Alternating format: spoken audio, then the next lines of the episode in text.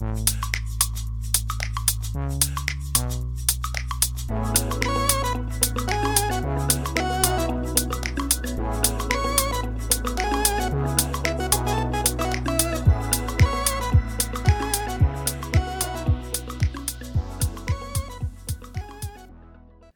迎收听日本排球腿光部，我是来自 Park 新手村的多喝水。说来，在日本联赛 V League 季赛结束之后，紧接而来就是这个日本另外两大赛事的举行，分别是黑黝旗跟这个天皇皇后杯。虽然说我前几集其实都好像提到这两个比赛的名字，但我想大家可能也是听得一懵一懵的。就只是知道这是一个比赛，所以我就想说，随着这两个大赛近期都要开打了，就来带大家了解一下。说来都是比赛，那有哪里不一样？或许有人会这么想，但是其实啊，比赛啊，在赛制啊、谁报名啊，还有谁举办啊，这个比赛内容其实就会发现是完全的不一样了。而且这两个大赛听完我介绍之后，就会发现是多么特别、多么不一样。我当初其实在看的时候，也是赞叹到：啊，原来比赛可以办到这样的程度啊！当然，除了比赛内容之外，在比赛播放的地方也会随着这些举办的单位，然后播放的地方也会有所不同。如果有耳尖的听众听到这里，可能就会问：哎，皇后杯又要开打了？你之前不是才说皇后杯十二月的时候才刚比完，怎么又要开打了？对，这就是天皇杯、皇后杯的特点之一。这个杯赛是打一整年的，又是全国性的。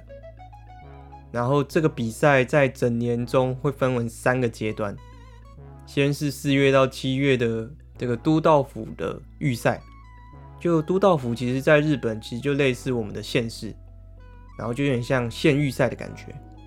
之后选出县代表之后，你可能以为要打全国了吧？还没，他们县市出来还有区域的，好几个县组出来就会变一个区域，就有点像是我们的北区、中区、南区跟东区区。应该是北部、中部、东部跟南部的这种大区域的代表，区域分为九个区域，从九个区域选出来的十六支队伍，然后去参加这次的这个皇后杯。当然，皇后杯的基本的成员还是这些这个 B 联盟的这些队伍，然后再配上这个十六支队伍去进行分组打皇后杯的皇后杯的杯赛。听到这里可能会觉得，哎，也还好嘛，不就像是一般的比赛，预赛、复赛，然后再比完决赛吗？这种常见的大赛流程。但它更大的特色其实是它包办了，可以说是整个日本排球圈所有人的一个大赛。怎么说呢？这个比赛只要是登录在日本排协，然后是高中生以上的队伍。都能够报名参加。简单来说，就是各地的高中、大学、社会组都能报，然后去进行这个地区的预赛，这样子。其中有实际的队伍，其实就能直接跳过这个地区的预赛，直接进行区域的复赛。像是高中生跟大学生在大赛里面获得这个冠军的。队伍的学校其实就可以直接跳过，像是今年春高得到了冠军的这个就职高校，其实就不需要参加预赛。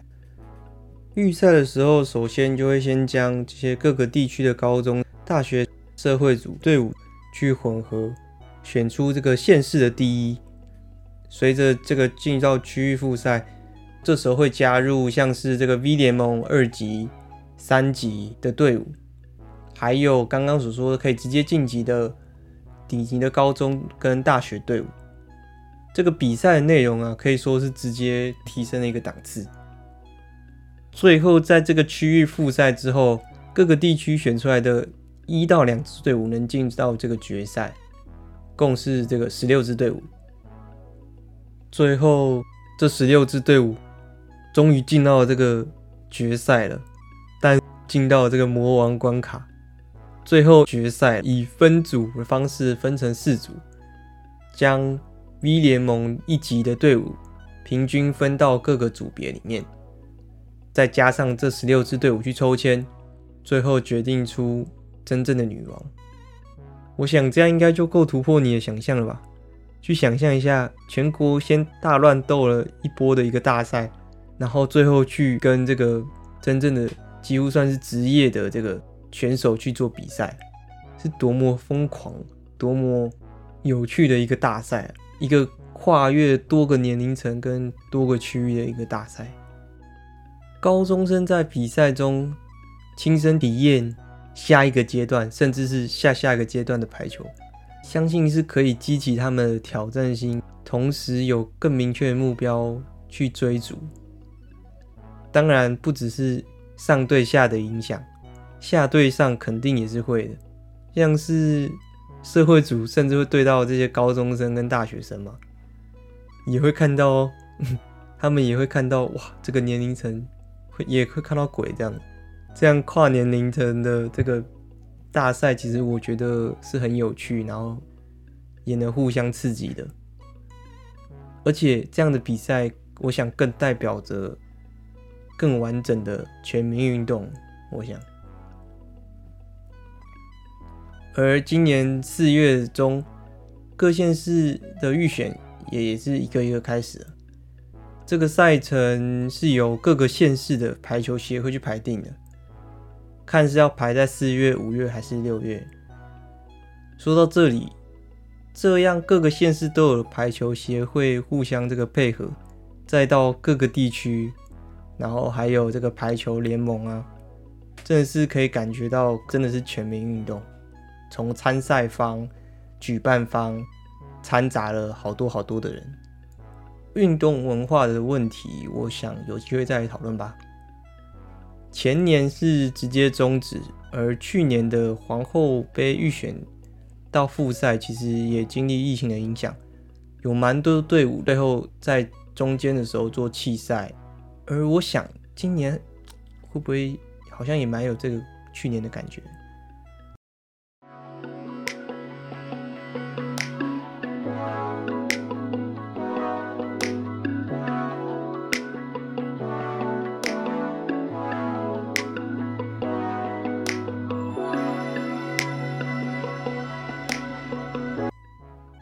一个大赛是这个这礼拜六四月三十就要开打的黑旧旗。听完上一个皇后杯这种庞大的一个赛事之后，可能会觉得其实这个有点像皇后杯的缩小版。这个大赛直接汇集了这个全日本排球界的精英，先是包括了这个 V 联盟一级的队伍，再加上日本高校界还有大学界里面几所顶尖的学校。也是一个跨年龄层、跨级别的一个大赛。这里可以看到，这个 V 联盟选手可以说是带着“我是靠排球吃饭的”这样的一个身份，对上这个高校级大学里面可以说是第一的这个名号，就算不是第一，也是可以也可以称作王者。这样的他们面对到未来的一个目标，存在着这个等级的差距。在这里就能亲身体验，甚至是挑战他们，所以我想肯定是带着想要吞噬上面那种挑战的精神去面对这个比赛。他们可能将会比想象中的还要更强。这个比赛根本就像是这种怪物的游乐场，突然想到的感觉可以这样去形容。但从另外一个角度来说，这个。站在 V 联盟选手还有他们俱乐部的角度，这个比赛其实意义算是更多的，因为这个比赛其实正值每年的四月、五月，这个时间其实也是代表球员要忙起来的时候。你看，就是要先准备快要来的这个 VNL，所以赶紧要去这个代表合宿。所以当年度入选这个 Hino Torini PON 火之鸟。日本的成员是会不在的，这时候反而就是后备球员出场的机会了。对于 V 联盟俱乐部来说，在这个联赛刚结束的这个休赛期，当然也希望扩大并完善自己队伍的这个体系。所以在某些主力不在，然后外援不在的情况下，这些联赛还没什么机会出场的选手，在这个季赛刚结束之后，似乎才是他们这个大展拳脚的时候。尤其是排名前几名的队伍中的后备球员，还有一些几个月前才刚进入队伍里面的内定球员，都是他们发展的一些机会。或许有人会觉得少了代表队的这些明星球员，就好像可能不会那么好看了。这么想可能是难免，但其实刚所说的那些内定球员呐、后备球员呐，当然很多主力还是会留下来。这些人的实力，其实我觉得有些人还是也是有代表实力的，差距是不会到那么大的。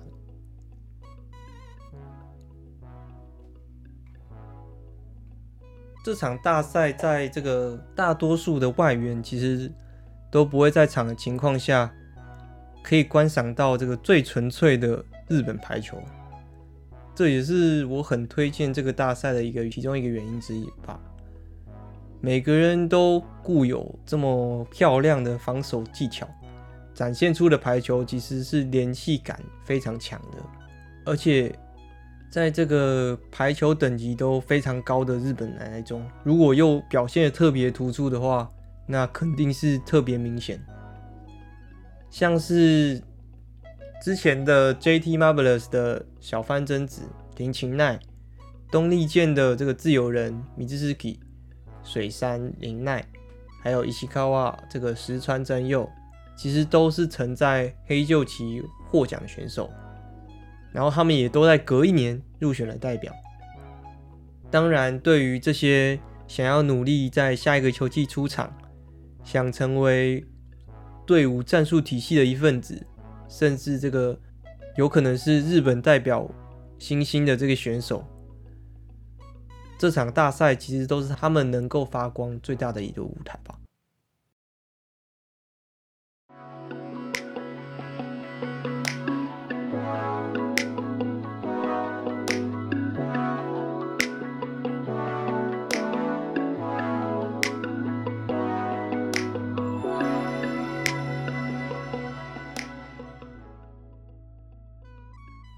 说来，今年已经是黑旧旗的第七十届，我觉得应该是可以说是日本排球界历史最悠久的一个大赛。这场大会其实也是对于 V 联盟中的队伍来说，是整个赛季的最后一场比赛。比完黑旧旗之后，这个整个一整一整个季才算结束，进入休赛期。这个时期其实。也是日本很多选手会宣布退役的一个时间点。前几天才看到了几位选手退役的消息，其实蛮难过的。我这边讲一位，就是大家可能没听过，是这个 NEC 的 Hirose 广濑七海。看到其实蛮伤心的，因为他其实蛮强的，而且他才二十四吧。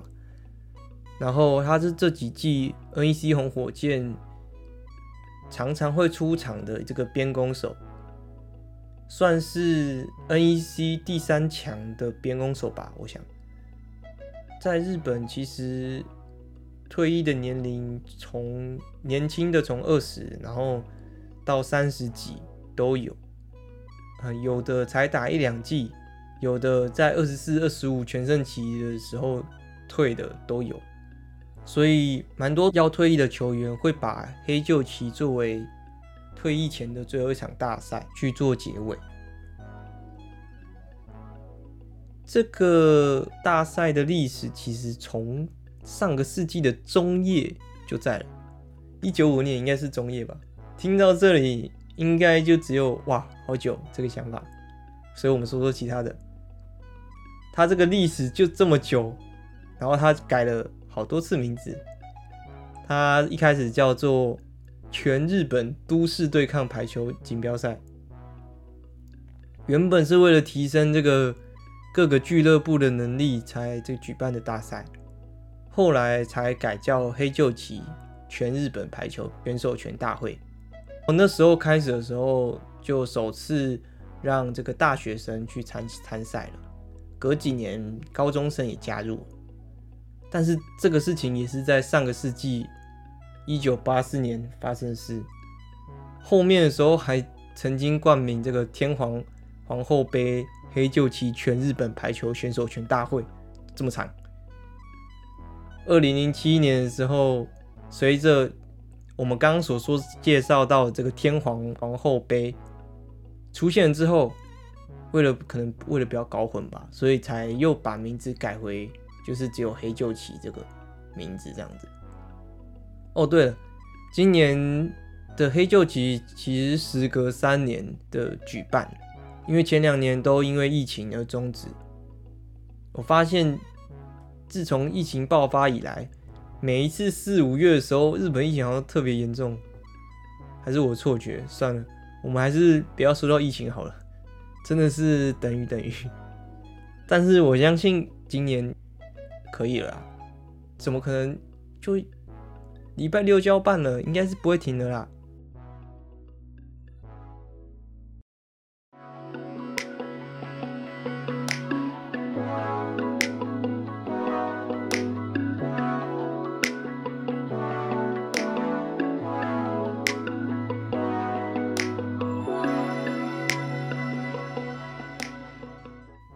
我记得我是在上一集，我是在前面某几集的 podcast 的，其实有讲到关于 VNL 的内容。